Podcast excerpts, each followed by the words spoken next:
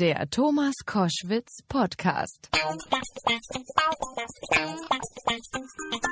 Koschwitz zum Wochenende heute, ja, so sagen es die Kolleginnen und Kollegen in der Redaktion der schönsten Frau aus der Politik. Sarah Wagenknecht ist da. Herzlich willkommen. Sie ist die Fraktionsvorsitzende der Partei Die Linke, aktuelle Spitzenkandidatin ihrer Partei für die bevorstehende Bundestagswahl, promovierte Volkswirtin.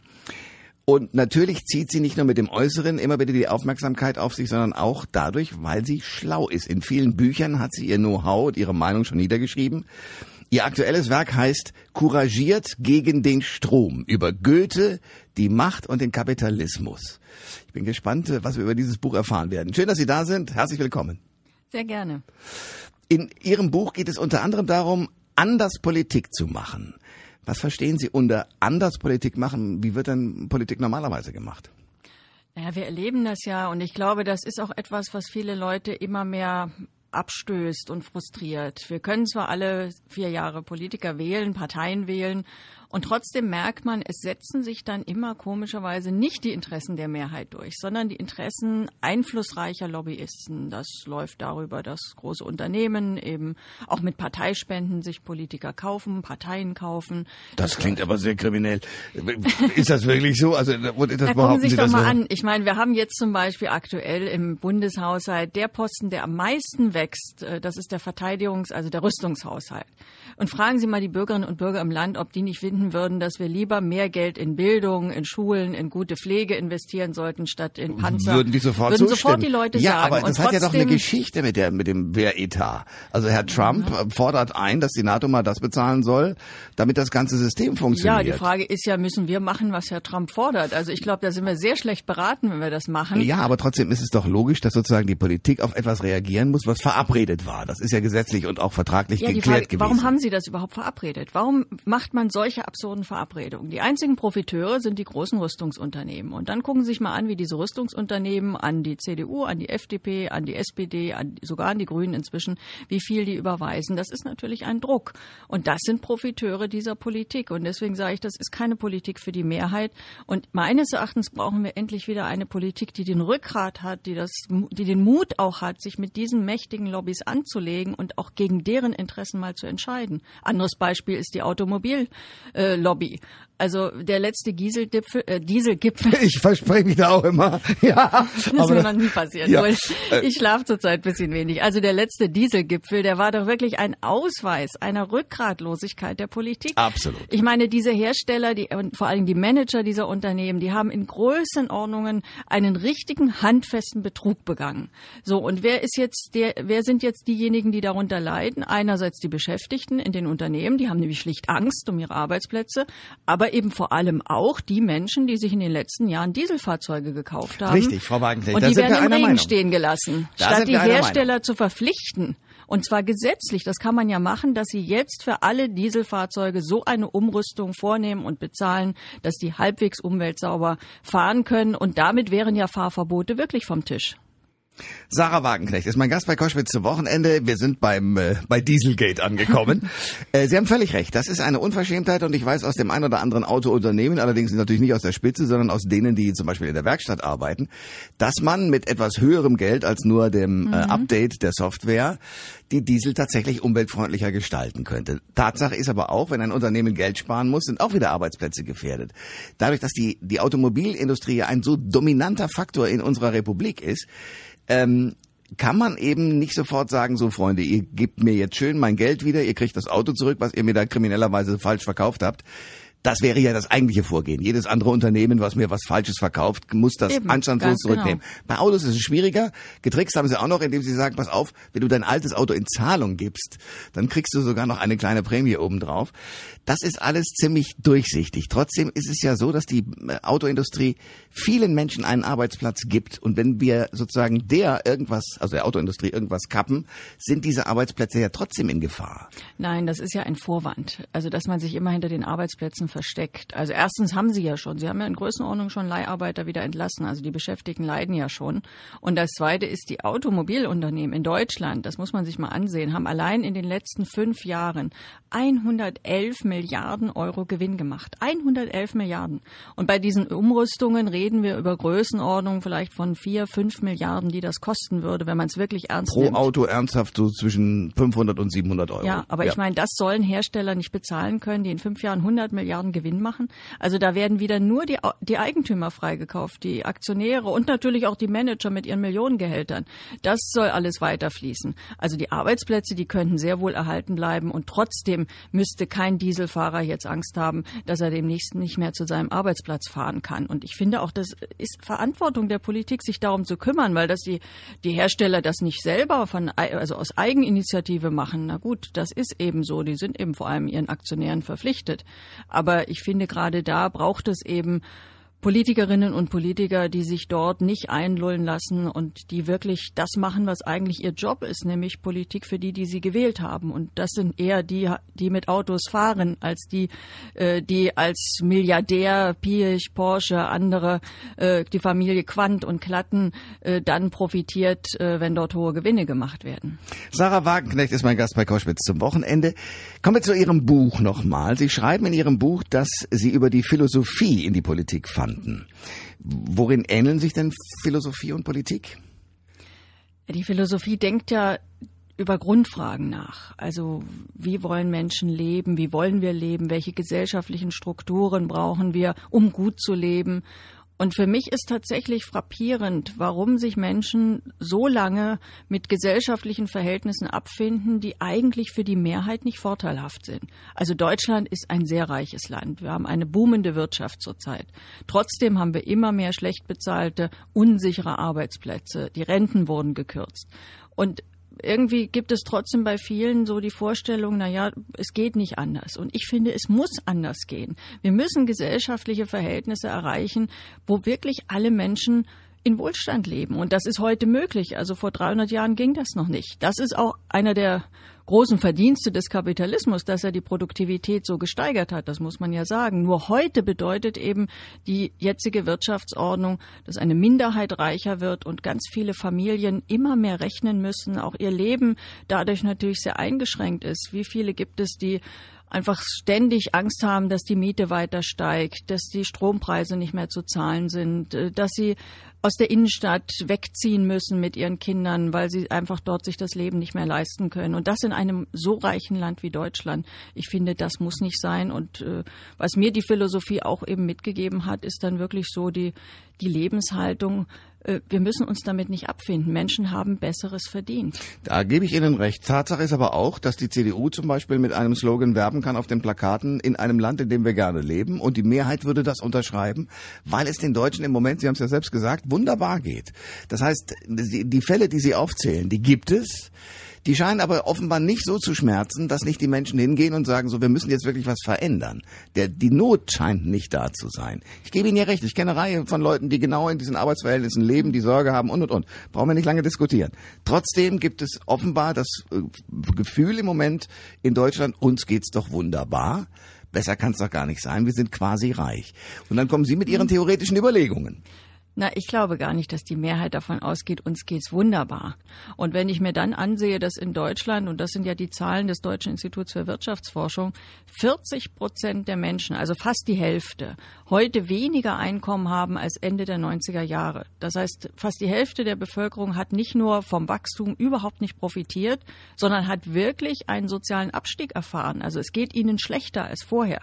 Dann ist doch was, läuft doch was grundsätzlich schief.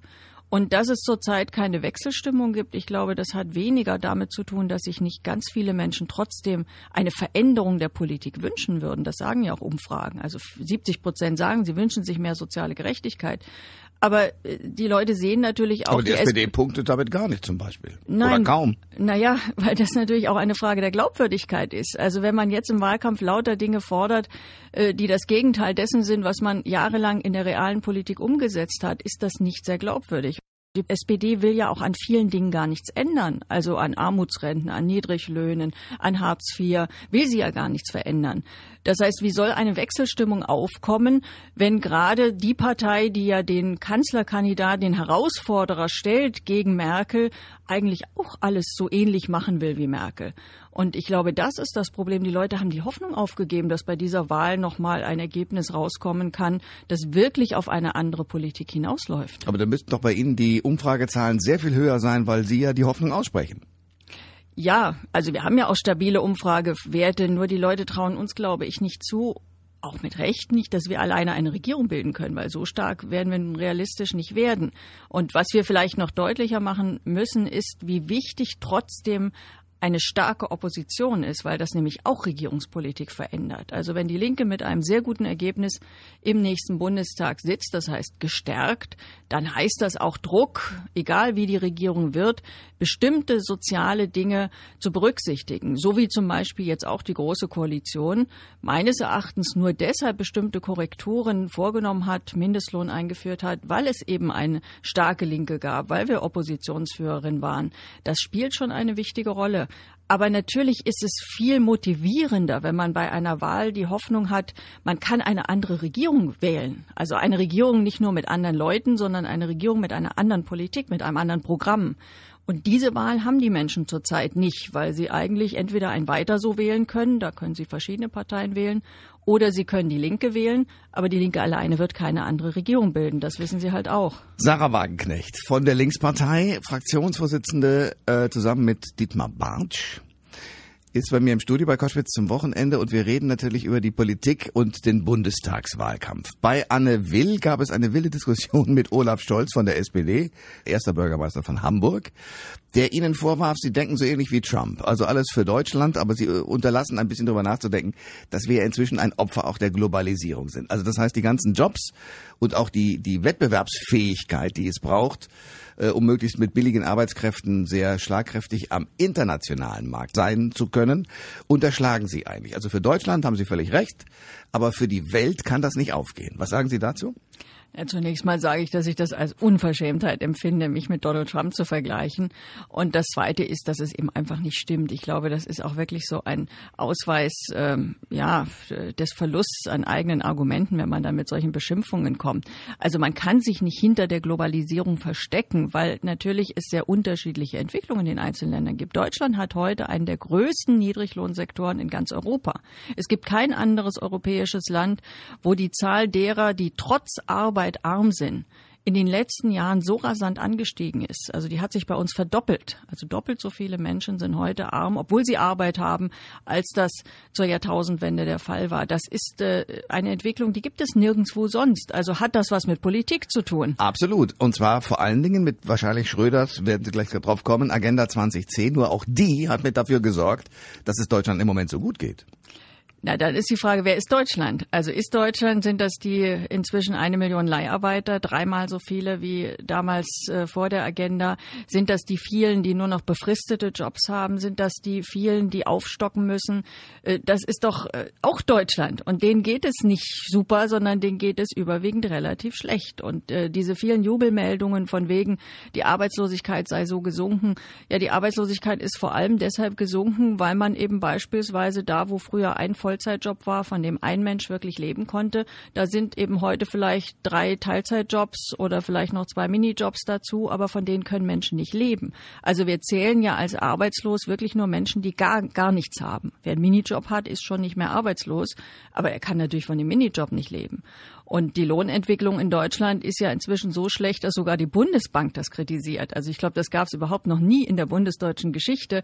Die Bundesbank hat sonst immer die Gewerkschaften kritisiert, wenn sie Löhne, äh, Lohnforderungen gestellt haben. Inzwischen sagt die Bundesbank sogar, äh, das ist ein Problem, dass bei uns die Löhne nicht mehr steigen. Und das hat ja auch mit, damit zu tun, dass man Arbeitnehmer wehrlos gemacht hat. Also auch Gewerkschaften. Ich meine, man kann schlecht einen Betrieb bestreiken, wo eben auf der einen Seite zwar Stammbelegschaften sind, aber eben ganz viel Leiharbeit Mitarbeiter, ganz viel befristete Werkverträge kommen noch dazu. Die sind alle in unterschiedlichen Gewerkschaften, wenn sie überhaupt in einer sind.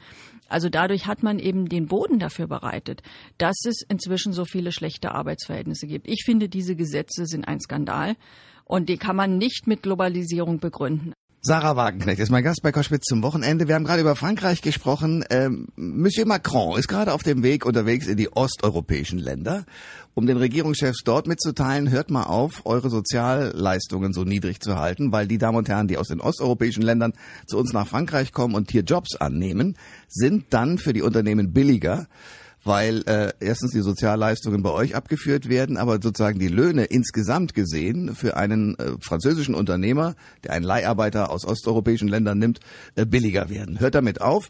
Ich würde im Gegenzug dann auch aufhören zu sagen, dass ihr Flüchtlinge aufnehmen müsst. Das ist natürlich auch eine Methode, sozusagen Europa kaputt zu machen.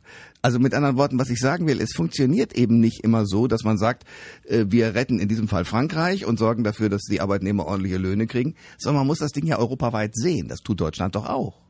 Na, Deutschland hat es eigentlich am wenigsten getan. Also zum Beispiel nehmen wir einen Punkt, den Mindestlohn. Der deutsche Mindestlohn, 8,84 Euro, ist im Vergleich zu westeuropäischen Ländern extrem niedrig. Frankreich hat aber schon ein Kleinunternehmen auch an den Rand des Wahnsinns beziehungsweise der Pleite gebracht. Na, da, also das Reden waren Sie mal ja, mit Taxifahrern. Reden Sie mal mit Taxifahrern. Das waren ja große Horrorszenarien, die da entwickelt wurden. Tatsächlich ist die Arbeitslosigkeit nicht gesunken durch den Mindestlohn, äh, nicht, äh, nicht gestiegen durch den Mindestlohn, sie ist sogar gesunken. Nun ist aber die Frage, soll jetzt der Trend in Europa sein, dass die Mindestlöhne sich immer weiter absenken? Das heißt, wir dann auch irgendwann sagen, na gut, in Osteuropa sind sie ja viel niedriger noch, also senken wir jetzt auch noch ab. Das ist doch ein Europa, äh, für das sich niemand mehr begeistern kann, weil das ist ja ein Europa, in dem die soziale Spaltung immer größer wird. Also muss doch der Trend eher in die andere Richtung gehen. Und ich finde zum Beispiel in einem Punkt, also ich kritisiere vieles von dem, was Macron jetzt vorhat, weil er für Frankreich auch den Arbeitsmarkt äh, eigentlich nach Vorbild der Agenda 2010 verändern will. Aber in einem Punkt hat er recht. Er hat diese Entsenderichtlinie kritisiert.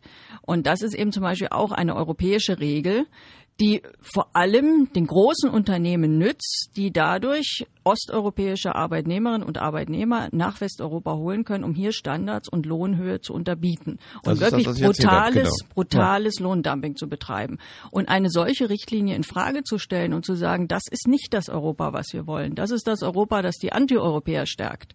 Äh, das finde ich völlig richtig. Und aber das hätte ich mir Ergebnis, längst von der deutschen Regierung auch gewünscht. Aber mit dem Ergebnis, dass er sagt, dann halte ich mich, wenn ihr daran mitwirkt, zurück, was die Flüchtlingsverteilung angeht, finde ich ein bisschen makaber. Ja, ich finde, das eine Thema hat mit dem anderen nichts zu tun. Aber so geht's vor in der Politik. Aber Trotzdem hat er doch in diesem einen Punkt recht, egal mit womit er das verknüpft. Wie gesagt, er hat in vielem Unrecht. Ich finde es auch völlig falsch, jetzt in Frankreich hinzugehen und zu sagen, wir schaffen dort auch noch mehr ungesicherte Jobs. Das wird die französische Wirtschaft äh, wird er nicht auf die Beine bringen, weil das dann am Ende ja bedeutet, Leute haben weniger in der Tasche, sie kaufen sich weniger und all die Unternehmen, die nicht für den Export arbeiten, sondern für den Binnenmarkt, die haben dann ein Problem. Das ist ja in Deutschland auch so. Also richtig boomen tut bei uns die Exportwirtschaft die, die wirklich darauf angewiesen sind, Restaurantbesucher, Friseure, andere, dass die Leute hier ihr Geld ausgeben, die haben keinen großen Boom, weil viele Leute eben sehr rechnen müssen und gar nicht äh, so oft sich Dinge leisten können, die sie sich gerne leisten würden, wie zum Beispiel Restaurantbesucher. Sarah Wagenknecht ist mein Gast bei Koschwitz zum Wochenende. Es gibt ein neues Buch von ihr, Couragiert gegen den Strom, über Goethe, die Macht und den Kapitalismus, so heißt es. Ähm, ihr letztes Buch 2016 trägt den Titel Reichtum ohne Gier, wie wir uns äh, vor dem Kapitalismus retten. Nun haben Sie gerade zum Anfang der Sendung gesagt, der Kapitalismus hat natürlich auch ganz schön gewirkt, uns nämlich diese unfassbar schönen äh, Lebensumstände beschert, mehr oder weniger in Deutschland. Ähm, Deswegen die Frage, wie kann denn in einem Staat ohne Kapitalismus überhaupt jemand reich sein? Na, ich glaube, ohne Kapitalismus können wir alle reicher werden, wenn wir uns darüber verständigen, was das bedeutet ohne Kapitalismus. Also oft versteht man ja unter Kapitalismus äh, einfach Marktwirtschaft. Wenn man das so versteht, kann man den Kapitalismus nicht überwinden. Natürlich braucht man in bestimmten Bereichen Märkte. Hm. Funktioniert gar nicht anders. Manche verstehen auch unter Kapitalismus, dass es Leistungsanreize gibt dann könnte man ihn auch nicht überwinden. Jede Wirtschaft braucht Leistungsanreize, sonst stagniert sie, sonst äh, geht sie kaputt. Mein Verständnis von Kapitalismus ist aber ein anderes. Ich verstehe unter Kapitalismus, dass die Unternehmen, vor allem auch große Unternehmen, eben in wenigen Händen konzentriert sind dass sie rein auf Rendite orientiert sind. Das heißt, dass im Grunde Arbeitnehmer nichts anderes sind als Kostenfaktoren, dass alles sich darum dreht, aus Geld mehr Geld zu machen und dass eine kleine Schicht von Leuten dadurch von der Arbeit anderer, nämlich der Beschäftigten, sehr reich werden kann. Und das will ich überwinden. Also nicht die Märkte und nicht die Leistungsanreize. Ich finde sogar, wir, wir beschönigen den Kapitalismus oft, wenn wir sagen, er sei eine Leistungsgesellschaft. Das stimmt ja überhaupt nicht. Also für mich leistet jemand, der zum Beispiel in der Altenpflege arbeitet oder eine Kita-Erzieherin unglaublich viel. Die werden aber sehr schlecht bezahlt während äh, zum Beispiel das Geschwisterpaar Quant und Klatten im Jahr zurzeit eine Dividende bekommt von einer Milliarde Euro. Das heißt ein Einkommen von drei Millionen am Tag für nichts, nur dafür, dass sie geerbt haben, große Aktienpakete. Also das ist keine Leistungsgesellschaft. Sarah Wagenknecht, Sie müssen mir noch eines erklären. In Ihrem Buch äh, kommt Goethe vor. Ähm, was hat der mit der Wirtschaftspolitik zu tun, beziehungsweise wie hat er die, äh, Sie beeinflusst? Also mich hat er unglaublich beeinflusst, weil er mich eigentlich politisiert hat. Ich war so, also ich habe äh, mit 16 angefangen, Goethe zu lesen, Goethes Faust zunächst mal, das war ja sogar Schulstoff der Faust Bei uns 1. auch, ja, ja, klar. Und äh, habe dann ganz viel äh, weiter von ihm gelesen, weil ich es unglaublich aktuell fand. Also ich war total verblüfft. Also wenn Sie den Faust 2 lesen, da ist ja schon alles drin. Also auch die ganze Kapitalismuskritik, moderne Kritik. Goethe hat sich ja auch ganz viel Sorgen gemacht. Er hat einerseits schon die, die produktiven Potenziale gesehen. Also hat gesehen, da entsteht so eine Wirtschaft, die, die wird wahrscheinlich, weil sie angeheizt ist vom Egoismus, vom Profitmotiv, sehr viel auch technologischen Fortschritt bringen. Aber er hat sich Sorgen gemacht, was wird eigentlich aus der Gesellschaft, wenn alles nur noch Kommerz ist, wenn sich alles nur noch rechnen muss, wenn es eigentlich, was wird aus der Kultur, was wird aus den Theatern, was, was wird aus den Menschen, wenn sie nur noch äh, materiell kalkulieren. Und äh, für mich sind da also wirklich sehr, sehr weitreichende Gedanken in seinen Werken. Und ich würde mir wünschen, dass das viel mehr auch heute gelesen würde. Also ich finde, er ist ein unglaublich zeitgemäßer Ja. äh, Schriftsteller. Und Absolut. abgesehen davon ist er eben wirklich auch ein ein genialer Dichter. Also das sind ja wirklich wunderschöne, auch äh, deutsche Verse, die er gedichtet hat und die einem einfach auch gut tun, auch seine Lyrik, seine Liebesgedichte, das ist traumhaft. Also wenn man irgendwie abschalten will, finde ich, kann man da so richtig äh, schön sich dann auch äh, wieder aufbauen, weil das ist eine Hommage an die Menschheit. Aber es ist eigentlich damit auch die Aufforderung, andere Verhältnisse herzustellen. Die Wahlverwandtschaften, eine kluge Beschreibung von Menschen, wie sie in ihre Verwirrungen geraten. Genau, zum Beispiel auch. Also wunderbar, auch die, also es gibt ja auch weniger bekannte Werke, die Pandora zum Beispiel, da ist sogar schon die ganze ökologische Frage, die Naturzerstörung äh, dieser äh, Moderne als Gefahr auch äh, thematisiert. Also dass man eben äh, ja aufpassen muss, nicht unter technologischen und, und Reichtumsgründen am Ende seine natürliche Umwelt äh, völlig äh, zu veröden. Also die, da sind ja diese Arbeiter, die dort unter äh, Prometheus Befehl quasi die Industrialisierung vorantreiben und die singen ja so, dass sie sich freuen, wie die Natur sich quälen lässt. Also das ist wörtlich. Und ich finde, dass er das äh, am Anfang des 19. Jahrhunderts überhaupt schon gesehen hat. Also das ist genial. Sarah Wagenknecht ist mein Gast bei Koschwitz zum Wochenende von der Linkspartei. Ähm, das Buch, das neue heißt Couragiert gegen den Strom über Goethe, die Macht und den Kapitalismus. Sie wurden zuletzt oft aus den eigenen Reihen in ihrer eigenen Partei kritisiert. Viele werfen ihnen die Nähe zur AfD vor, weil sie die Flüchtlingspolitik der Kanzlerin kritisiert haben, weil sie gesagt haben, es gebe Kapazitätsgrenzen oder weil es nach den Übergriffen in Köln von ihnen hieß, wer sein Gastrecht missbraucht, der hat sein Gastrecht eben auch verwirkt. Was sagen Sie dazu? Ja, das ist natürlich völliger Blödsinn, mich in die AfD-Ecke zu stellen, weil ich Banalitäten anspreche. Also äh, ich meine, dass Kapazitäten nicht unbegrenzt sind, gilt ja nicht in der Flüchtlingsfrage, das ist ja generell so. Also das gilt ja für alle Bereiche. Es gibt immer äh, Kapazitäten, es ist die Frage, wofür man sie einsetzt, es ist die Frage, wie man sie Schon ver- richtig. vergrößern kann. Nur die AfD-Freunde haben natürlich sofort auf Sie reagiert und das ganz positiv von Ihnen gefunden. Das muss man ja dazu sagen. Ja, ich meine, ich finde, man sollte sich in seinen Positionierungen nicht davon abhängig machen, was die AfD sagt, weil man sich sonst von der AfD abhängig macht. Also wenn wir sagen, wir sagen jetzt aus Prinzip immer das Gegenteil dessen, äh, was die AfD meint, dann überlassen wir ihr ja in bestimmten Fragen auch Richtiges anzusprechen. Das Aber Problem ist ist, es ja Kalkül nicht. auch, um da sozusagen Wähler von der AfD wegzuziehen, rüber zur Linken? Nein, ich will ich will schon, dass nicht Menschen aus einem Irrtum heraus die AfD wählen. Also es gibt natürlich viele, die glauben, wenn sie AfD wählen, dann können sie so richtig mal ihren Protest rauslassen und den Oberen eine Ohrfeige verpassen. Und das ist insoweit ein Irrtum, weil hier geht es ja vor allem auch um sozialen Protest. Das sind ja oft Menschen, die geht es eben nicht gut. Die wollen protestieren gegen schlechte Löhne, gegen schlechte Renten. So und die AfD hat doch überhaupt nichts anzubieten in diesen Bereichen. Die hat ein wirtschaftsliberales Programm, da kann die FDP neidisch werden. Also die lehnt Vermögenssteuern ab, Erbschaftssteuern lehnt sie ab. Sie hat in ihrem ganzen Wahlprogramm den Begriff Sozialstaat nicht einmal drin. Äh, das ist ja nicht eine Partei, die irgendwie sich für die kleinen Leute und für die sozialen Interessen einsetzt.